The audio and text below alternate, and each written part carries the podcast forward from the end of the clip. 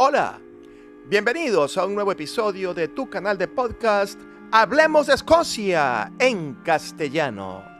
Soy J.C. Loaiza y una vez más estoy encantado en saludarles, mis queridos Scotty Lovers. La ciudad de Edimburgo es una auténtica joya para la cultura en general, debido a la densa historia que subyace en su recorrido urbano, protegido hoy como un patrimonio de la humanidad. Pero no solo por ese amplio compendio de curiosidades históricas de todo tipo es que Edimburgo es famosa. Al parecer, los espíritus de los antiguos protagonistas de esas historias, protagonistas que sufrieron muchísimo y también derramaron bastante sangre, aportan su grano de arena a la fama de la capital de Escocia como una de las ciudades de mayor actividad paranormal en el mundo entero al punto de conocerse sobre un presunto registro que acopia más de 10.000 eventos paranormales de grado 3 desde el año 1998. Uno de estos eventos, y tal vez el más famoso, es el llamado Poltergeist de Mackenzie, un extraño fenómeno que no solo ha quedado en la memoria de quienes lo han experimentado, sino que también ha provocado severos incendios y daños materiales a los edificios que rodean al muy visitado cementerio Greyfriars Kirkyard, marcado con el número 26 de la calle Countrymaker Row. ¿Te atrae el tema paranormal y quieres conocer más sobre este particular fenómeno que ocurre en Edimburgo? Entonces, afina tu oído y acompáñame a descubrirlo.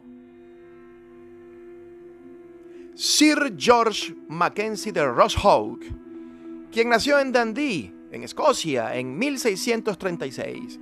Fue uno de los abogados más sesudos que trabajó para los servicios legales de la corona de Carlos II de Inglaterra y Escocia.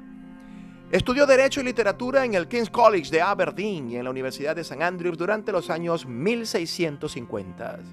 Fue nombrado Caballero del Rey y miembro del Parlamento escocés en 1669.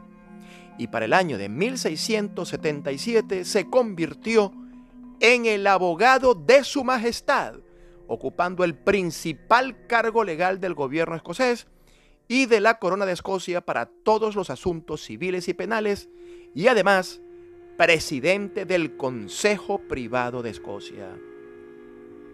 Siendo el abogado de su majestad, llevó a cabo la persecución que Carlos II ordenó realizar en Escocia contra el movimiento defensor del presbiterianismo llamado los Covenanters.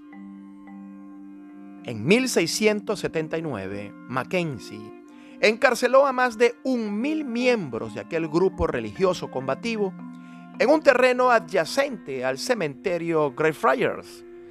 La historia atestigua la hazaña y alevosía con la que Mackenzie torturó y ejecutó a aquellos prisioneros Muchos de ellos dejaron de existir a consecuencia de los malos tratos recibidos por las órdenes directas de Mackenzie. En aquellos tiempos, la gente murmuraba entre dientes el apodo de Bloody Mackenzie, o lo que es lo mismo, el sangriento Mackenzie, para referirse entre ellos acerca del tirano funcionario. Luego de una vida profesional donde llegó a figurar en juicios a presuntas brujas y escribió textos legales donde reivindicaba y legalizaba la tortura como una técnica de investigación criminal, terminó muriendo en Westminster en 1691 e irónicamente sus restos mortales fueron depositados en un mausoleo abovedado construido en el mismo cementerio donde 12 años antes había cometido sus más crueles vejámenes y delitos. El cementerio de Greyfriars Kirkyard. Después de 300 años, el eterno descanso de George Mackenzie se vio interrumpido de manera súbita una noche de 1998, debido a la búsqueda de refugio por parte de un mendigo quien sin percatarse sobre la naturaleza de la puerta de aquel edificio que estaba abriendo, se encontró su acomodo pero terminó lidiando con las osamentas de aquel siniestro personaje, luego de que el piso del mausoleo cediera a su paso y cayera en la mismísima tumba del abogado real de Carlos II de Inglaterra y Escocia. Aquel vagabundo le costó mucho esfuerzo salir de aquel hoyo macabro en el que había caído. Sus fuerzas se desvanecieron ante aquel cuadro cadavérico y tétrico con el que estaba intimando y toqueteándose. Totalmente asfixiado por aquella impresión dantesca, casi muere del horror y como pudo, y empolvado en cenizas cadavéricas, logró huir entre llantos y gritos desesperados que atestiguaron transeúntes y adormecidos vecinos del lugar.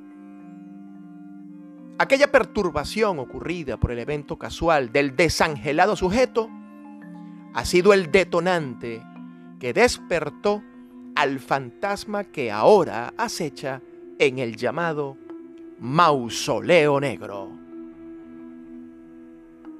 Desde aquel entonces se han registrado oficialmente más de 500 denuncias ante la policía de Escocia sobre presuntos ataques fantasmales hechos a personas que visitan las adyacencias del siniestro mausoleo negro.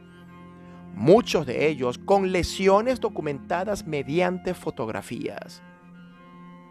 Entre estas lesiones documentadas y perpetradas aparentemente por un ente paranormal, se incluyen quemaduras, laceraciones en cuello, abdomen y piernas, moretones en espaldas y glúteos, fracturas de dedos de pies y manos, pérdida de uñas por aparente desprendimiento forzado y más de 60 desmayos súbitos. Decenas de personas han denunciado haber sido atacadas por una especie de ente paranormal invisible que les ala el cabello violentamente e incluso haber recibido puñetazos y patadas de este. Otros tantos describen perturbaciones físicas como mareos acompañados de náuseas, entumecimiento de cara y manos, percepción de olores extraños parecidos al azufre o a huevos descompuestos y también haber escuchado murmullos en un idioma ininteligible con ruidos de cadenas arrastrándose en el piso. Gran parte de estas denuncias han sido aportadas por grupos de personas que han vivido la experiencia en un mismo momento, es decir, denuncias colectivas. También han sido hallados alrededor del mausoleo negro diversos animales muertos, tales como cuervos, gatos, palomas, gaviotas y hasta zorros.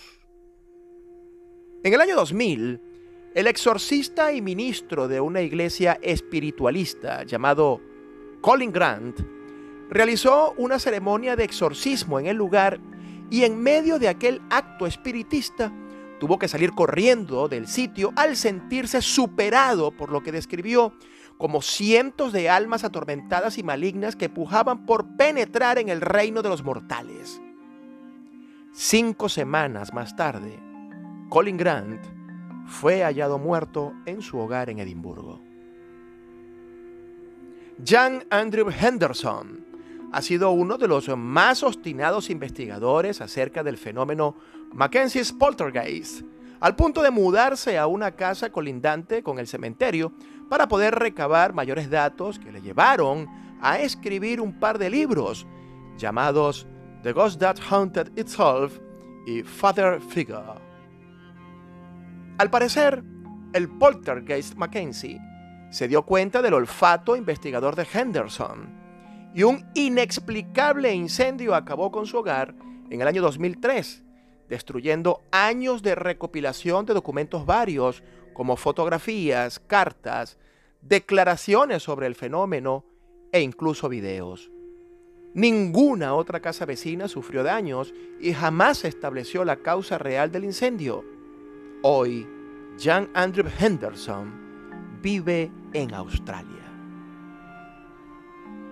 El ayuntamiento de la ciudad de Edimburgo tuvo la necesidad de tomar medidas extremas y tener que bloquear la sección del mausoleo, y sellar el acceso a este edificio para de esta forma minimizar los eventos paranormales que ya se estaban convirtiendo en un peligro para la seguridad pública. Ahora la única manera de acercarse es a través de tours organizados donde nadie debe quedarse solo en el lugar. La última vez que se recabó un evento misterioso que pudiese estar relacionado al Mackenzie's Poltergeist fue el pasado martes 24 de agosto del año 2021, cuando un voraz incendio consumió a la casa natal de Harry Potter, el café de Elephant House. El famoso lugar donde Joanne Rowling buscaba contacto visual a través de los grandes ventanales del fondo de la cafetería con el cementerio Greyfriars para buscar de esa forma la inspiración necesaria y escribir cientos de párrafos de los dos primeros libros acerca del afamado Niño Mago. Reserva nuestros tours privados por toda Escocia y la ciudad de Edimburgo para grupos reducidos de hasta 8 personas en Hablemos Hablemos de Escocia en castellano. Solo unos minutos para descubrir una Escocia sorprendente.